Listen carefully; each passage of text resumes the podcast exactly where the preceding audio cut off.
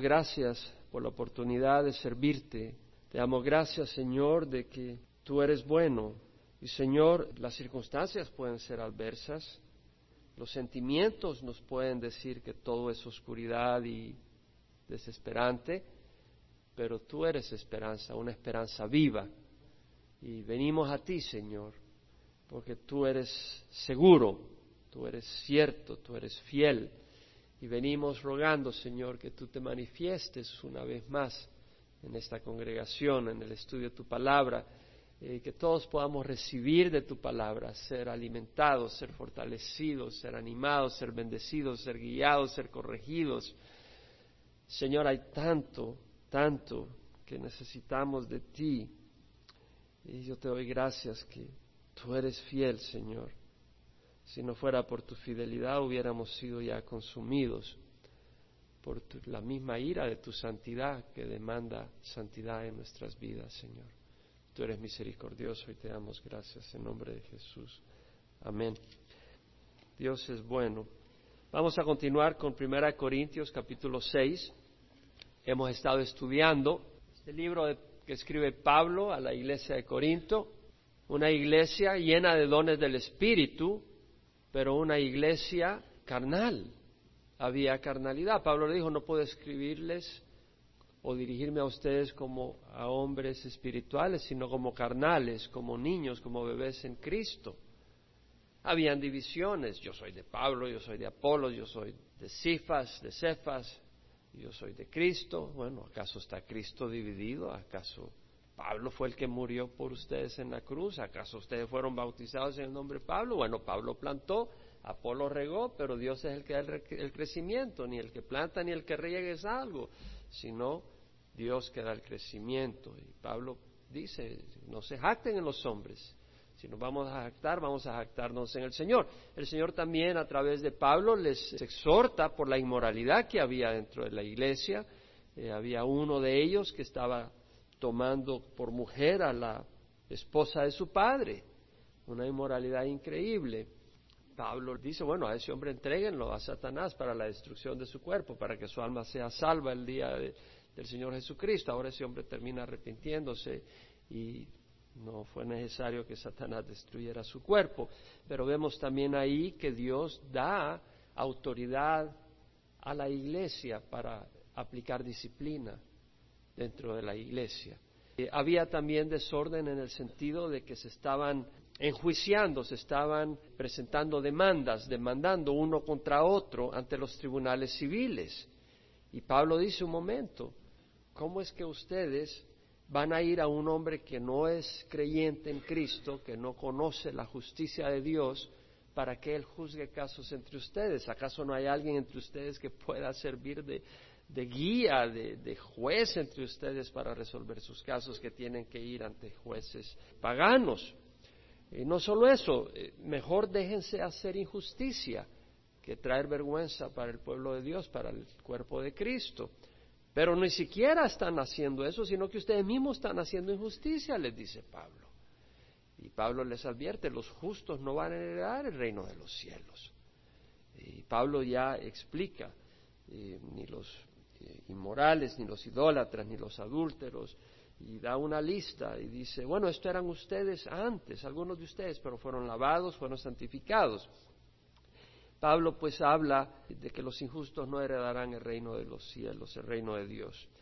Y nos quedamos en el versículo 11, terminamos, ahora continuamos con el versículo 12 al 20, donde Pablo ahora habla de la libertad. Sí, los injustos no heredarán el reino de los cielos, es decir, hay libertad, eh, no estamos bajo la ley, pero cuidado al, usar esa libertad. Sí somos libres, las cosas me son permitidas, pero viene Pablo y empieza a aclarar. Dice, todas las cosas me son lícitas, pero no todas son de provecho. Todas las cosas me son lícitas, pero yo no me dejaré dominar por ninguna. Los alimentos son para el estómago y el estómago para los alimentos, pero Dios destruirá a los dos. Ahora bien, el cuerpo no es para la fornicación, sino para el Señor, y el Señor es para el cuerpo. Y Dios que resucitó al Señor también nos resucitará a nosotros mediante su poder. ¿No sabéis que vuestros cuerpos son miembros de Cristo? ¿Tomaré acaso los miembros de Cristo y los haré miembros de una ramera? De ningún modo. ¿No sabéis que el que se une a una ramera es un cuerpo con ella? Porque Él dice, los dos vendrán a ser una sola carne. Pero el que se une al Señor es un espíritu con Él. Huid de la fornicación, todos los demás pecados que un hombre comete están fuera del cuerpo, pero el fornicario peca contra su propio cuerpo.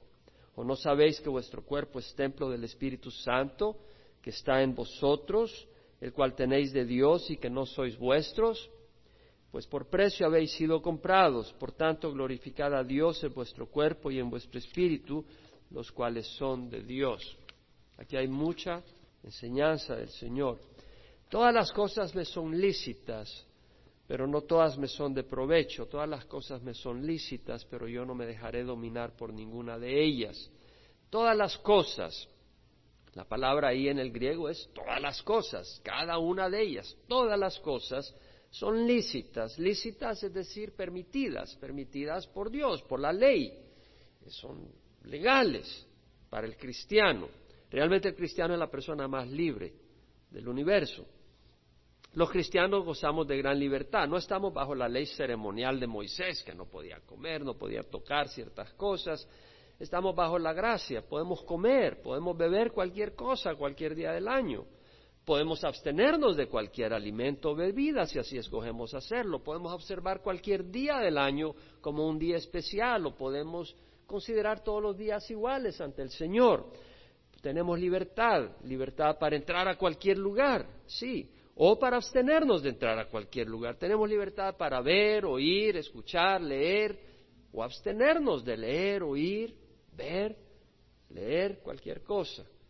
La libertad del cristiano se aplica en todo, en el vestir, en el comer, en el hablar, en el oír, en el obrar, en la manera de conducirnos. Hay una libertad enorme. Ahora bien, esa libertad no incluye libertad para pecar, porque eso ya es esclavitud. Pedro dice, andad como libres, pero no uséis la libertad como pretexto para la maldad, sino empleadla como siervos de Dios. El practicar el pecado no es ejercer libertad, es esclavitud. Jesús, leemos en Juan 8, 31 al 36, le dice a los judíos que habían creído en Él, si ustedes permanecen en mi palabra, verdaderamente son mis discípulos y entonces conocerán la verdad y la verdad os hará libres. Ellos dijeron, somos descendientes de Abraham jamás hemos sido esclavos de nadie. ¿Cómo dices, seréis libres? Y Jesús les dijo, en verdad, en verdad te digo que todo el que comete pecado es esclavo del pecado. Y el esclavo no queda en casa para siempre, pero el Hijo permanece para siempre. Y si el Hijo se hace libres, seréis verdaderamente libres. Ahí estamos viendo de que dice, todas las cosas me son lícitas, pero no todas son de provecho. Si algo me va a esclavizar, eso es una necedad, eso es perder libertad no todas son lícitas.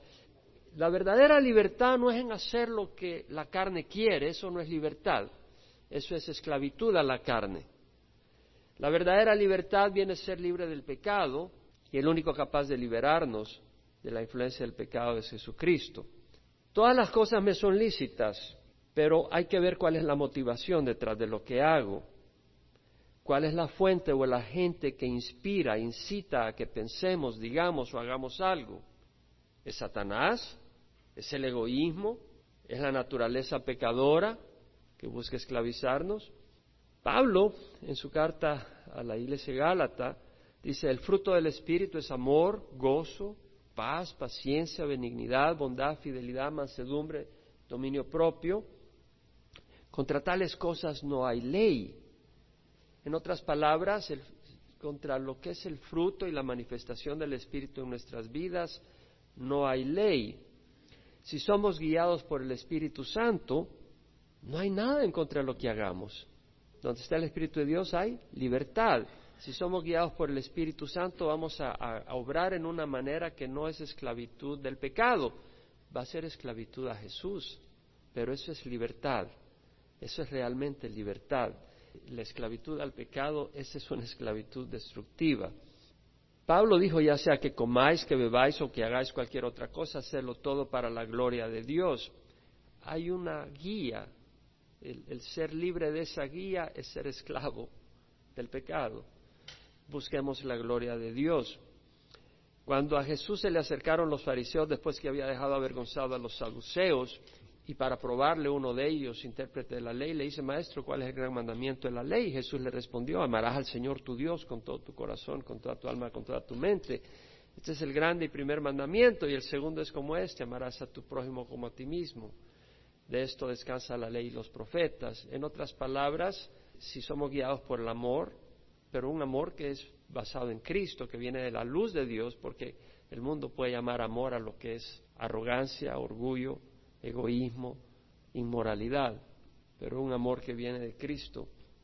Y esa es la guía enfocado en amar a Dios sobre todas las cosas y al prójimo como a nosotros mismos. No hay ley en contra de eso. Todas las cosas me son lícitas, pero no todas son de provecho. Aquí vamos a entrar a algo muy importante. Todas las cosas me son lícitas, pero no dice Pablo, pero todas son pecado horrible. No dice eso ahí.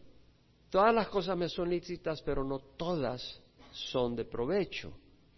Hay cosas que yo puedo estar haciendo que son lícitas, son permitidas, pero no son de provecho.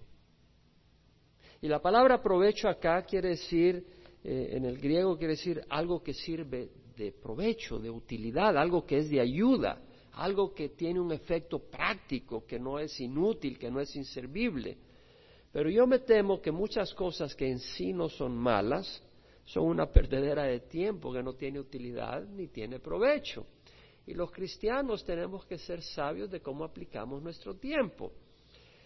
Por ejemplo, tú puedes escuchar música clásica. A mí me gusta la música clásica. En ocasiones escucho música clásica, aunque me gusta más escuchar música de adoración. Pero hay momentos en que me gusta escuchar un poco de música clásica.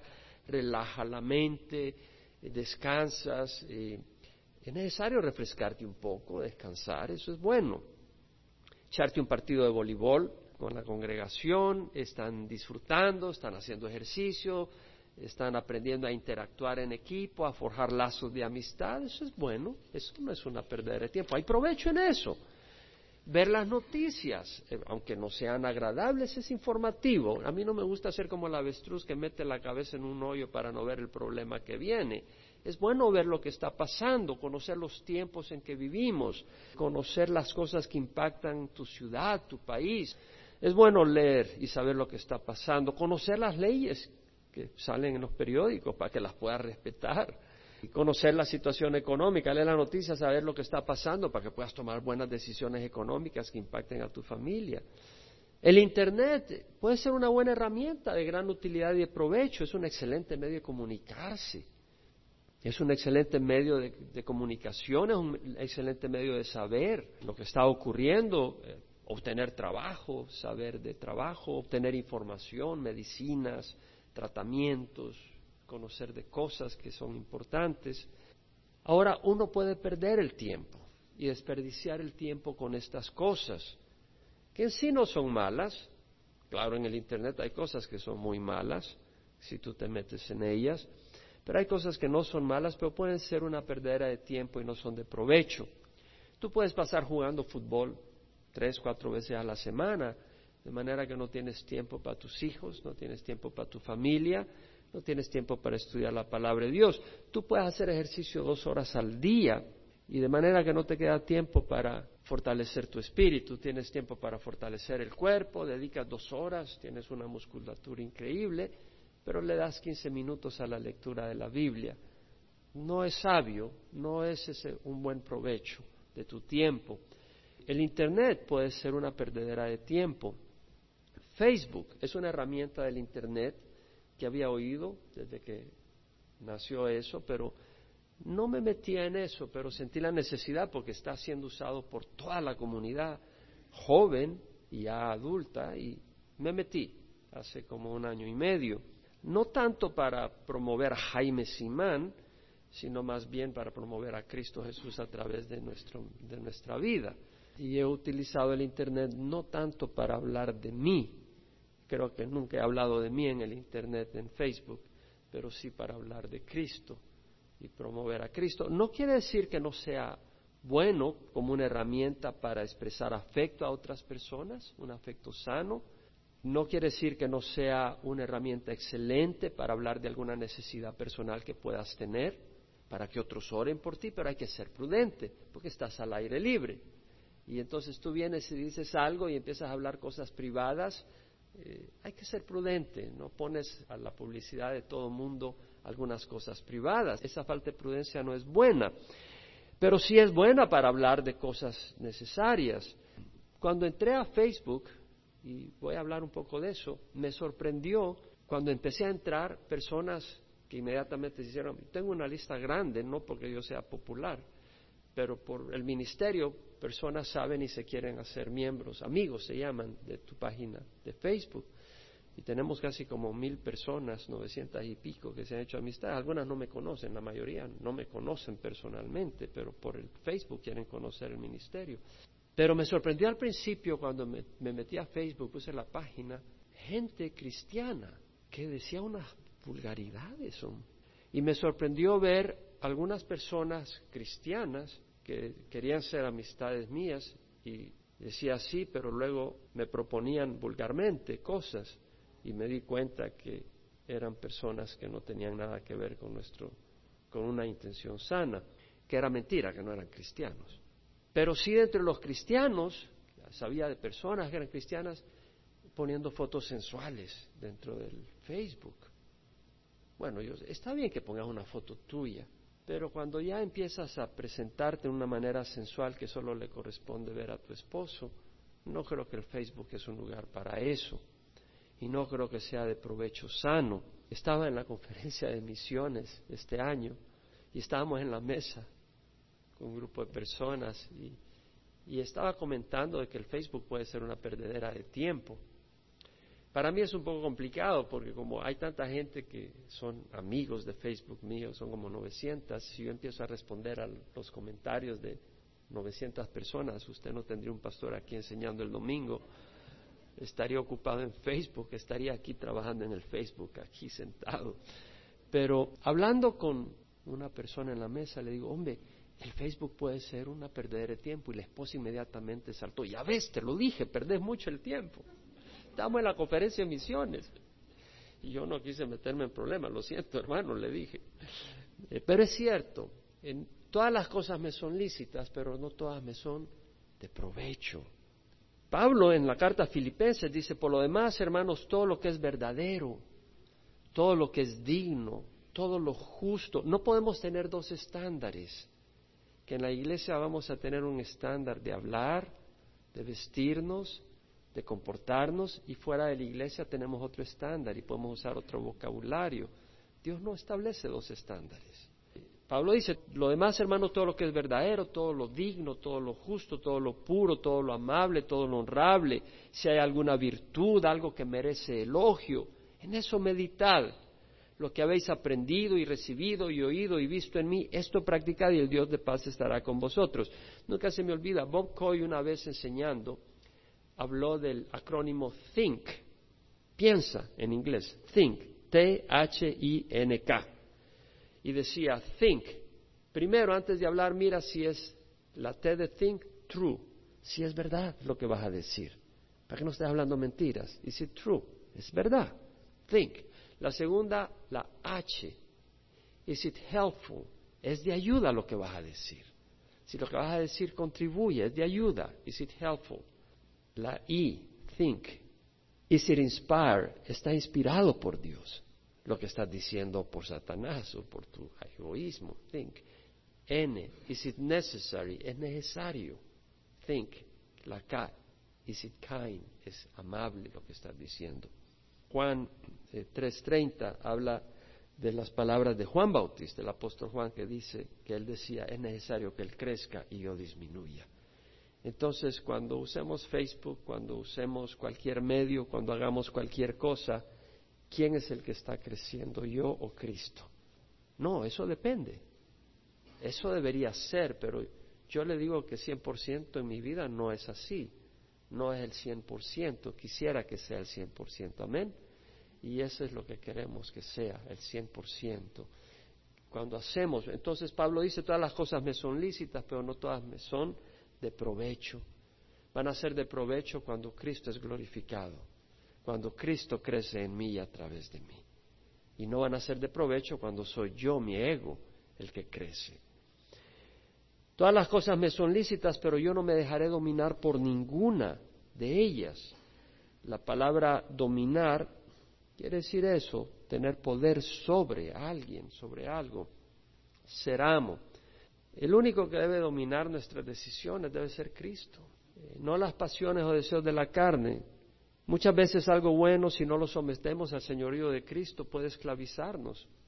Por ejemplo, la comida, ¿verdad? Somos esclavos de la comida, solo pasamos comiendo, puede ser. Rica la comida. El trabajo, puedes eh, esclavizarte en el trabajo, o sea, que la profesión, lo que haces, te llama la atención, es un buen medio, pero luego terminas absorbido a tal nivel de que él es tu ídolo. El deporte, el deporte puede ser un buen medio de expresión, pero puedes terminar dominado por él y él controlar tu vida. Luego dice Pablo, los alimentos son para el estómago y el estómago para los alimentos, pero Dios destruirá los dos. Sin embargo, el cuerpo no es para la fornicación, sino para el Señor y el Señor para el cuerpo. Los alimentos son para el estómago y el estómago para los alimentos. Vemos que Dios ha diseñado los alimentos. Cuando Dios creó el trigo, el centeno, el maíz, Dios los creó. Fueron diseñados específicamente para el estómago y el estómago fue diseñado específicamente para procesar y tratar con esos alimentos. Vemos un Dios creador y vemos un propósito. Los alimentos son para el estómago y el estómago para los alimentos, pero Dios destruirá a ambos. Nuestra condición física es temporal. Tenemos un estómago, hay alimentos, hay placer al disfrutarlos, pero todo eso es temporal y tenemos que tener cuidado de cambiar nuestro destino eterno por nuestros gustos y placeres temporales. Y me estoy refiriendo no necesariamente solo a la comida, pero a muchas otras cosas. Aquí dice el Señor que va a destruir tanto los alimentos como el estómago. Y hay muchas cosas temporales que pueden dirigir nuestras vidas, pero al fin y al cabo van a desaparecer un día y viene lo eterno. Lo temporal es reemplazado por lo eterno. Tengamos nuestro enfoque en las cosas eternas. Acá viene Pablo y después dice, después de hablar del estómago y de los alimentos y de la correlación entre ellos, habla del cuerpo y dice, sin embargo, o ahora bien, dependiendo eh, la traducción y en griego, me parece que la ahora bien es, es una buena traducción, ahora bien el cuerpo no es para la fornicación, sino para el Señor. La palabra fornicación es pornía, que ya la hemos estudiado, eh, inmoralidad sexual, adulterio, homosexualidad, lesbianismo. El cuerpo es para el Señor. ¿Nos damos cuenta de lo que está diciendo Pablo? El cuerpo es para el Señor. El cuerpo tiene un amo, un dueño, un propósito. Dice, es para el Señor. No debemos de ser el centro de nuestra existencia. Nuestro cuerpo no debe ser lo que demande la atención y el propósito de nuestra vida. No se trata de que nuestro cuerpo sea el centro el foco de atención, el capataz que debe complacer, debemos de complacer todo el tiempo. Tampoco es para proclamar su belleza al mundo, para que nos admiren. Hay personas que le dedican muchas horas al gimnasio para tener esos músculos y, como le digo, dos horas diarias y, y, para vanagloriarse, por pura vanagloria, que lo admiren. Yo no creo que el cuerpo fue diseñado por Dios para eso. La Biblia lo dice, el cuerpo es para Cristo. Hay mujeres hermosas que se preocupan al extremo de mantener una hermosura física. Bueno, es fabuloso que puedan guardar su belleza, pero que eso no sea lo que te mida o te califique, sino que lo que te caracterice sea tu corazón. Hay personas que tienen una hermosura física externa impresionante, pero cuando abren la boca y empiezan a hablar, es una lata de, de gusanos lo que hay adentro. Y realmente sea tu corazón lo que te caracterice.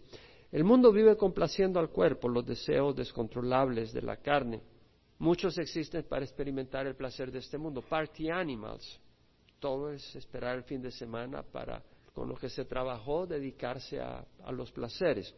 Pero Pablo nos exhorta, aún en la carta a los romanos, donde dice, no reine el pecado en vuestro cuerpo mortal para que obedezcáis sus lujurias ni presentéis los miembros de vuestro cuerpo al pecado como instrumentos de iniquidad, sino más bien presentaos vosotros a Dios como vivos de entre los muertos y vuestros miembros a Dios como instrumentos de justicia.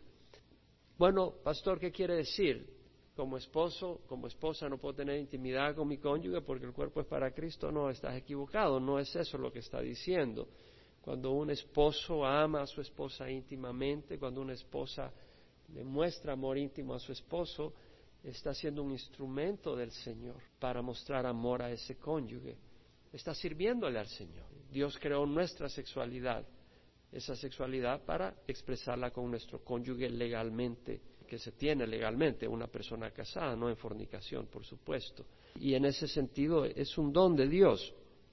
Lo mismo cuando comemos y disfrutamos de un banquete, Dios nos ha dado la capacidad de saborear y disfrutar. Quiere decir que no puedo hacerlo, no, no, Dios nos ha dado eso como un regalo. Pero nuestra existencia, nuestro cuerpo es para glorificar al Señor. El cuerpo no es para la fornicación, sino para el Señor y el Señor para el cuerpo. El Señor es para el cuerpo. Es interesante. La plenitud de una cosa está en el uso apropiado de ello. Un avión, si tú lo usas en el agua, pues es un desperdicio. Un violín, si tú lo usas como leña en el fuego, es una tontería. Y lo que está diciendo, cuando tú usas tu cuerpo para algo distinto a la voluntad de Dios en tu vida, vas a fracasar. Va a haber frustración, va a haber desilusión, va a haber consecuencias dolorosas. Dios que resucitó al Señor también nos resucitará a nosotros mediante su poder, dice la palabra. En otras palabras, si tú reconoces que tu cuerpo es un regalo de Dios para la gloria del Señor, para usarlo, tu vida, para usarlo para el Señor, Dios un día resucitará tu cuerpo y tu cuerpo va a existir de una manera gloriosa como el cuerpo resucitado de Jesucristo. Pero cuando tú haces tu cuerpo el centro de tu atención, un día va a ser resucitado para infamia, para desgracia, para vergüenza. Me imagino cuántas mujeres hermosas físicamente van a terminar en el infierno debido a que el cuerpo fue un instrumento para ellas glorificarse y no para darle gloria a Dios. Pueden usarlo para darle gloria a Dios porque una mujer con belleza física que no se deja gobernar por su belleza física, pero que lo usa para mostrar amor y humildad y ser una sierva de Dios es un excelente testimonio y es una gran oportunidad de glorificar a Dios. Pablo dice después, ¿no sabéis que vuestros cuerpos son miembros de Cristo? ¿Tomaré acaso los miembros de Cristo y los haré miembros de una ramera? De ningún modo. ¿No sabéis que vuestros cuerpos son miembros? La palabra miembro está hablando de miembro como el miembro de un cuerpo, una extremidad, eh, la boca, el ojo, la mano, el pie, una parte del cuerpo. Vuestros cuerpos son miembros de Cristo, le pertenecemos a Cristo. Nuestros cuerpos está hablando de todos los miembros de nuestro cuerpo. Todos los miembros de nuestro cuerpo le pertenecen a Cristo, son miembros de Cristo. ¿Tomaré acaso los miembros de Cristo y los haré miembros de una ramera, de una prostituta, una mujer que vende su cuerpo por sexo? De ningún modo, dice Pablo, algunas traducciones en inglés dicen never, otra dice certainly not, nunca, ciertamente jamás. May never be, jamás acontezca. O sea, un definitivo no, no. ¿Cómo puede ser que tú uses tu cuerpo para unirlo a una ramera? Cristo no puedes difamarlo, no puedes eh, insultarlo a tal nivel de que tú uses el cuerpo tuyo que le pertenece a Cristo, Cristo habita en ti, y unirlo a una persona que es un instrumento de Satanás. ¿Cómo puedes unir a Cristo con Satanás? Y eso es lo que hace el hombre cuando se une a una ramera, con una hija de Satanás. No quiere decir que Dios no tenga compasión de ella y Dios quiere que venga al arrepentimiento y salga de la oscuridad, a la luz. Dios vino por los pecadores. Vemos, sin embargo, cuando Pablo habla de eso, lo exaltado que es el cristiano a los ojos de Dios. Porque yo pienso, si ahora alguien sale que tiene una gorra que le perteneció al famoso beisbolista Mickey Mantley y va a un lugar donde hacen ventas de estas cosas, la vendería a un gran precio. Mickey Mantley fue un gran beisbolista en los años 60 o 50. O si agarran el abrigo, lo que le pertenecía a Elvis Presley, yo te aseguro que miles de dólares pagan por eso, porque lo usó Elvis Presley.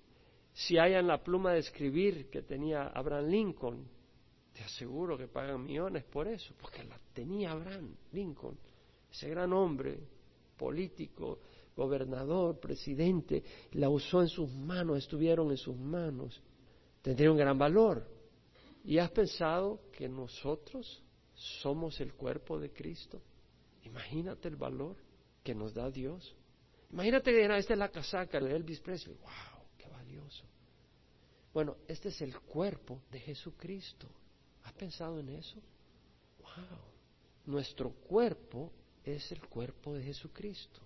Físicamente el Señor ha comprado este cuerpo y lo ha hecho suyo para usarlo. Ha habido en las noticias que habían encontrado el lienzo en que estaba envuelto Jesús en la cabeza o no sé qué. Yo creo que son cuentos de Maricastaña, que no es. Pero ahí está la gente, wow, si quiera tocarlo. Oye, tócame a mí. Uh, blasfemo. Yo no sé si ese lienzo lo tocó Jesús, pero a mí me tocó Jesús y está conmigo. Y estás tocando el cuerpo de Jesús. Amén. ¿O estoy mintiendo? Usted tiene la Biblia consigo. Somos el cuerpo de Jesucristo. Si entendemos eso, yo creo que vamos a honrar este cuerpo de una manera bien especial. Yo creo que las mujeres se van a vestir de una manera muy respetuosa porque reconocen que su cuerpo le pertenece a Cristo. Y yo creo que los hombres nos vamos a conducir mucho más respetuosamente, con nuestros ojos, amén, con nuestros oídos, con nuestros labios, pues le pertenecemos a Cristo. Imagínate que alguien encuentra un lienzo que verdaderamente usó Jesucristo ¿tú lo tirarías ahí para que se acueste tu perro? No, lo tendrías ahí, ese manto lo tuvo Jesús. Nosotros vamos a tirar nuestro cuerpo al pecado, a la inmoralidad, no. Y luego dice Pablo, no sabéis que el que se une a ramera es un cuerpo con ella, porque él dice los dos vendrán a ser una sola carne. Está hablando de la unidad en la intimidad con una ramera. Hay una unidad física y emocional, hay una fusión ahí. Pero luego dice, pero el que se une al Señor es un espíritu con Él. ¡Qué tremendo! No solo dice, porque Jesús dijo, si alguno me ama, guardará mi palabra y vendremos a Él y haremos con Él morada. Mi Padre le amará y vendremos a Él y haremos con Él morada. No solo está diciendo que haremos con Él morada o en Él morada o que Él estará con nosotros adentro, pero que hay una unión, hay una intimidad. ¿Lo, lo estamos viendo o no? O sea, ha hecho un paralelo, dice, el que se une a una ramera es un cuerpo con ella, porque los dos serán una sola carne, hay una fusión, no solo hay una interacción, está hablando de una fusión, ¿sí me explico? El que se une será una sola carne, una fusión, pero luego habla de la fusión que ocurre en el campo espiritual. Dice, hay una fusión espiritual con Cristo. No solo Él está con nosotros, de nuevo, si alguno me ama, guardará mi palabra y mi Padre le amará y vendremos a Él y haremos con Él morada.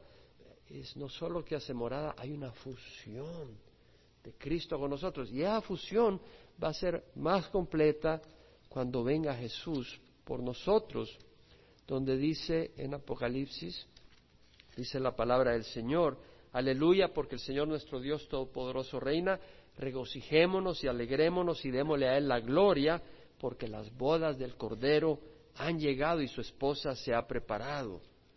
Va a haber un momento donde el esposo viene por su esposa. ¿Qué está hablando de intimidad? Eso es lo que es una boda, ¿no? Hay una intimidad. Está hablando de una consumación, de una intimidad, donde va a haber una intimidad muy profunda con el Señor. Nosotros hemos sido creados, nosotros hemos sido creados para el Señor, no hemos sido creados para nosotros mismos. Pablo dice en Colosenses que Cristo es la imagen del Dios invisible, el primogénito de toda la creación, porque en Él fueron creadas todas las cosas, tanto en los cielos como en la tierra, visibles e invisibles, tronos, dominios, poderes, autoridades, todo ha sido creado por Él y para Él. Todo ha sido creado para Él. Entonces nosotros hemos sido creados para Cristo. Y nuestra plenitud realmente, tú dices, no, no, pero yo he sido creado para las mujeres a mí me gusta la mujer, yo soy para los hombres, y yo quiero andar de aquí para allá. No, realmente no, hemos sido creados para Cristo. En este medio temporal hay una sexualidad diseñada para complementar la sexualidad del sexo opuesto. Pero ese es un medio, una interacción, no una eternidad. no es un diseño eterno. El diseño eterno es nuestra vida, nuestro ser creados para Cristo.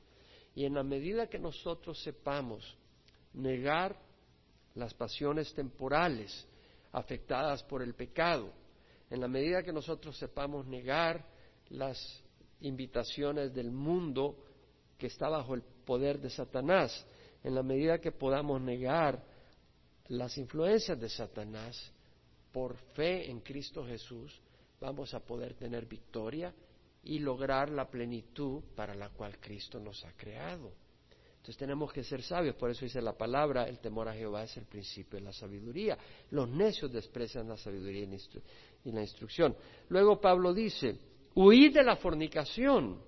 Todos los demás pecados que un hombre comete están fuera del cuerpo, pero el fornicario peca contra su propio cuerpo. Dice huir de la fornicación. La palabra es huir, la palabra en el griego es fugo, de fuga. Ponte en fuga ante la fornicación. Ah, no, yo soy macho. Sí, vas a quedar aplastado. El verdadero hombre actúa como actuó José, huyó de la fornicación. Él fue un verdadero hombre. Se requiere más valentía y más poder y más integridad huir del pecado que como mosca caer y ser infiel y destruir una familia. José podía haberse acostado con la mujer de Potifar sin importarle a Potifar, sin importarle al Señor. Entonces vemos acá que Pablo dice, huid. No se trata de dialogar, no se trata de concentrar tu mente, no, no puedo hacerlo, no puedo hacerlo, no. Huye. Y cuando tú huyes, tú huyes de un lugar de peligro, es como cuando viene un maremoto, viene un tsunami. Tú huyes y buscas un lugar alto. Tú buscas un lugar de protección. La huida implica huir hacia un lugar de protección. Tú no vas a huir de la jaula de los lobos para meterte a la jaula de los leones. Tú obviamente vas a ir de un lado de peligro a un lugar de seguridad. Nuestro lugar de seguridad es el Señor. Pablo dice, huye de las pasiones juveniles y sigue la justicia, la fe, el amor, la paz con los que invocan al Señor con un corazón puro. Huye de las pasiones y sigue la justicia. Tenemos que huir de una cosa y buscar otra. Todos los demás pecados que el hombre comete están fuera del cuerpo, pero el fornicario pega contra su propio cuerpo. ¿Qué está diciendo Pablo? Cuando tú chismeas, calumnias, cuando tú robas, cuando tú mientes, tú estás ofendiendo a Dios y estás dañando tu espíritu. Pero acá Pablo nos revela algo, por si no lo sabes, por si no lo sé yo, que cuando tú fornicas no solo estás pecando, pero tu cuerpo se daña. Eso es lo que dice Pablo. Eso es lo que dice, tu cuerpo es dañado. Y no sabéis que vuestro cuerpo es templo del Espíritu Santo que está en vosotros, el cual tenéis de Dios y que no sois vuestros, pues por precio habéis sido comprados. Por tanto, glorificad a Dios en vuestro cuerpo y en vuestro espíritu, los cuales son de Dios. No sabéis que vuestro cuerpo es templo del Espíritu Santo. La palabra templo es el santuario. Estaba el templo de Jerusalén con sus patios, con sus lugares aledaños, pero la palabra naos se refiere al lugar santo y al lugar santísimo, a donde se manifestaba el Señor. Y en los templos idólatras se refería al lugarcito a donde tenían la imagen de oro, el ídolo que adoraban. El templo es el lugar a donde se manifiesta Dios. El salmista escribió, me postraré hacia tu santo templo y daré gracias a tu nombre por tu misericordia y tu verdad, porque has engrandecido tu palabra conforme a todo tu nombre. Es decir, te buscaré, me postraré, buscaré tu presencia. El templo era donde se manifestaba el Señor. Y somos templo del Espíritu Santo una vez más, somos miembros, nuestro cuerpo son miembros de Cristo y somos templo. Ahora, si es templo del Espíritu Santo, obviamente el Espíritu Santo es Dios, porque el templo se refiere al templo de Dios, entonces el Espíritu Santo es Dios, no es una fuerza. Y luego Pablo dice, y no sois vuestros. O sea, no, no, le pertenecemos a Dios, Él nos compró, Él pagó por nosotros. Hemos sido redimidos por Él, pues por precio habéis sido comprados. Por tanto, glorificad a Dios en vuestro cuerpo y en vuestro espíritu, los cuales son de Dios. Pedro habla de eso, de esa redención. Hemos sido comprados de la esclavitud, del pecado, redimidos. Pertenecíamos, éramos esclavos de Satanás y Cristo pagó el rescate. De ser esclavos nosotros pasamos a ser libres porque Él pagó el rescate. Primera de Pedro dice, si invocáis como Padre aquel que imparcialmente juzga según la obra de cada uno, conducíos en temor durante el tiempo de vuestra peregrinación, sabiendo que no fuiste redimidos de vuestra vana manera de vivir heredada de vuestros padres con cosas perecederas como oro o plata, sino con sangre preciosa como de un cordero sin tacha y sin mancha, la sangre de Cristo. La redención nuestra fue por medio de la sangre de Jesús. Jesús pagó con su sangre para redimirnos de la vana manera de vivir heredada de nuestros padres. O sea, si nuestros padres no conocían a Cristo, la manera de vivir, por mucha moralidad que tuviera, era una manera vana y vacía. Podía tener apariencia de justicia, pero era una manera vana. Pedro habla de esa redención. Pablo mismo también habla de la redención, diciendo que el siervo de Dios no debe ser rencilloso, sino amable para con todos, apto para enseñar, sufrido, corrigiendo tiernamente a las que se oponen, por si acaso Dios les da el arrepentimiento que conduce al pleno conocimiento de la verdad y volviendo en sí escapen del lazo del diablo, habiendo estado cautivos de él para hacer su voluntad. Entonces vemos que el que no ha venido a Cristo es cautivo del diablo para hacer la voluntad del diablo. Esa es la verdad. Hay una diferencia entre reconocer que este libro puede transformar a alguien y reconocer a Cristo como Señor y Salvador tuyo. Hay una diferencia. Y tú puedes reconocer, sí, la Biblia, y tú puedes reconocer que la Biblia tiene principios buenos, pero hay una diferencia entre eso y que Jesús sea Señor de tu vida. Hay una diferencia muy importante. Y luego dice, por tanto, glorificad a Dios en vuestro cuerpo y en vuestro espíritu, los cuales son de Dios. ¿Cómo vas a glorificar a Dios? La palabra glorificar quiere decir mostrar grandeza, excelencia, su majestuosidad, su esplendor. Bueno, Jesús dijo, en esto es glorificado el Padre, en que deis mucho fruto y así probéis que sois mis discípulos. Cuando damos fruto espiritual, el Padre es glorificado, es exaltado, porque es a través nuestra que Él está mostrando, Él está dando ese fruto. Y está, es como cuando vas a un lugar donde hay árboles y esos árboles tienen, son árboles llenos y cargados de fruto y dice, wow, qué hermoso.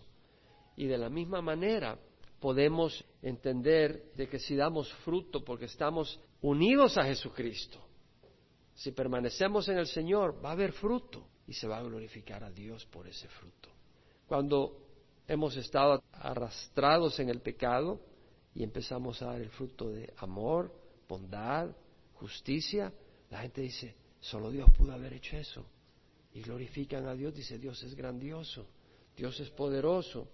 Jesús en su oración sacerdotal antes de ir a la cruz, dijo, yo te glorifiqué en la tierra habiendo terminado la obra que me diste que hiciera. Cuando nosotros dejamos que Cristo obre a través nuestra. Pues nosotros no podemos decir, yo voy a hacer lo que tú quieras, Señor. No, Él debe hacerlo a través nuestra. Nosotros no tenemos el poder.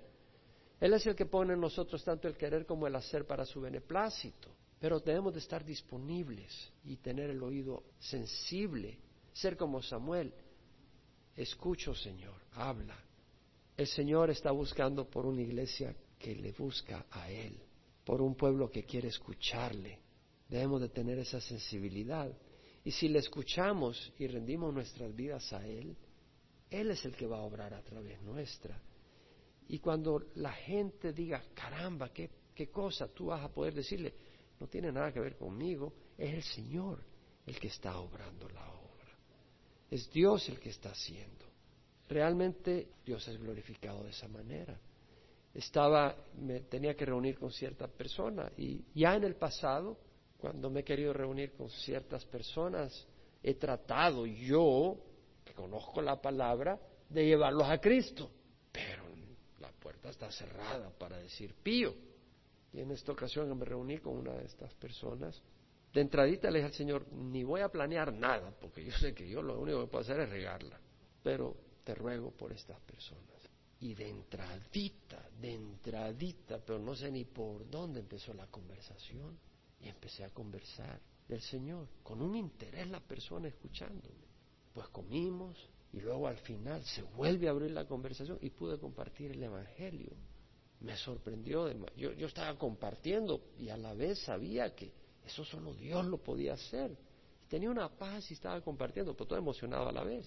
Y de repente esta persona me dice, qué lindo lo que me estás diciendo, no es lo que nos han enseñado. Yo no lo puedo entrar en más detalles, pero si supiera lo que yo sé del contexto donde estaba yo diciendo estas cosas, uno dice, Señor, tú eres maravilloso. Entonces, que Cristo sea glorificado.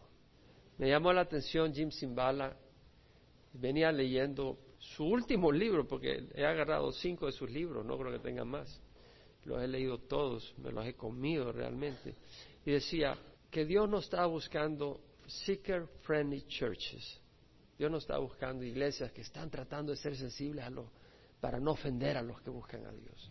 Dios está buscando a iglesias que lo están buscando a Él. Entonces, yo te invito a que cierres los ojos ahora. A mí me tocó, cuando estaba estudiando esto, que somos cuerpo de Cristo, lo he entendido, lo he oído y todo, pero creo que lo pude saborear un poco más en esta ocasión. Nuestro cuerpo es de Cristo, Él nos ha comprado, es su cuerpo, le pertenece a Él, somos santos, le pertenece a Jesús. Que Dios nos ayude a honrarle en este cuerpo. Y si hemos practicado inmoralidad, hemos unido nuestro cuerpo a esa inmoralidad, a esa inmundicia. Y obviamente que es es agarrar algo de Cristo que, le pertenece a Cristo y tirarlo a los cerdos, al lodo. Esa es la manera con que hemos tratado al Señor. Y creo que es tiempo de pedirle al Señor perdón si es que no lo has hecho antes. Si lo has hecho antes, eso ya nos queda en la memoria del Señor. Ni lo traigas a, memoria al Señor. Él ya te perdonó, eso ni como el oriente está lejos del occidente, así alejó de él, él de nosotros nuestras transgresiones. Como un padre se compadece de sus hijos, así se compadece el Señor de los que le temen. Pero si tú no te has arrepentido de estar en eso, este es el momento de decirle, Señor, perdóname. Si tú nunca has recibido a Cristo, lo mencioné, hay una diferencia entre reconocer que esta es la palabra de Dios a recibir a Jesús como Señor de tu vida. Vas a vivir el resto de tu vida frustrado, porque Cristo es la razón por la cual hemos existido y existimos. Y te voy a invitar, si nunca has recibido a Cristo, que lo recibas ahora. Y eso consiste en reconocer lo que Jesús hizo en la cruz y pedir que Jesús reine en tu corazón. Confiar que Él te va a dar su espíritu para ayudarte a caminar en rectitud. Hermanos, no perdamos el tiempo. Satanás no está perdiendo el tiempo.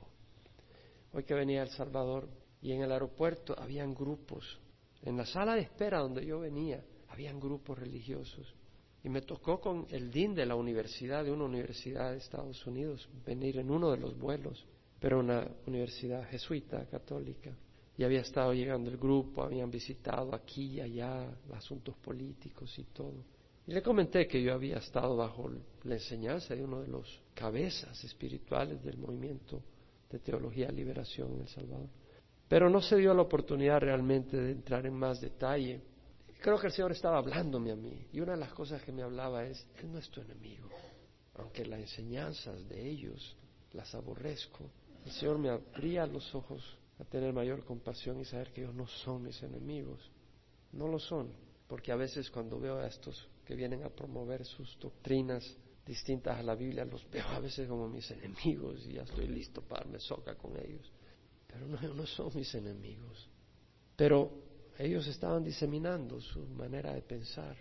Era un grupo grande. Y había otro grupo en la sala de espera donde uno de ellos voltea a la señora americana y le, llama a su pastora. Y yo estaba todo frustrado. Yo digo, nosotros tenemos la palabra del Señor. Todas las cosas me son lícitas, pero no todas son de provecho. Tal vez es tiempo que tú evalúes cómo usas tu tiempo. No para que salgas con una carga de, culpa, pero para que salgas con mayor sabiduría y uses tu tiempo de una manera sabia.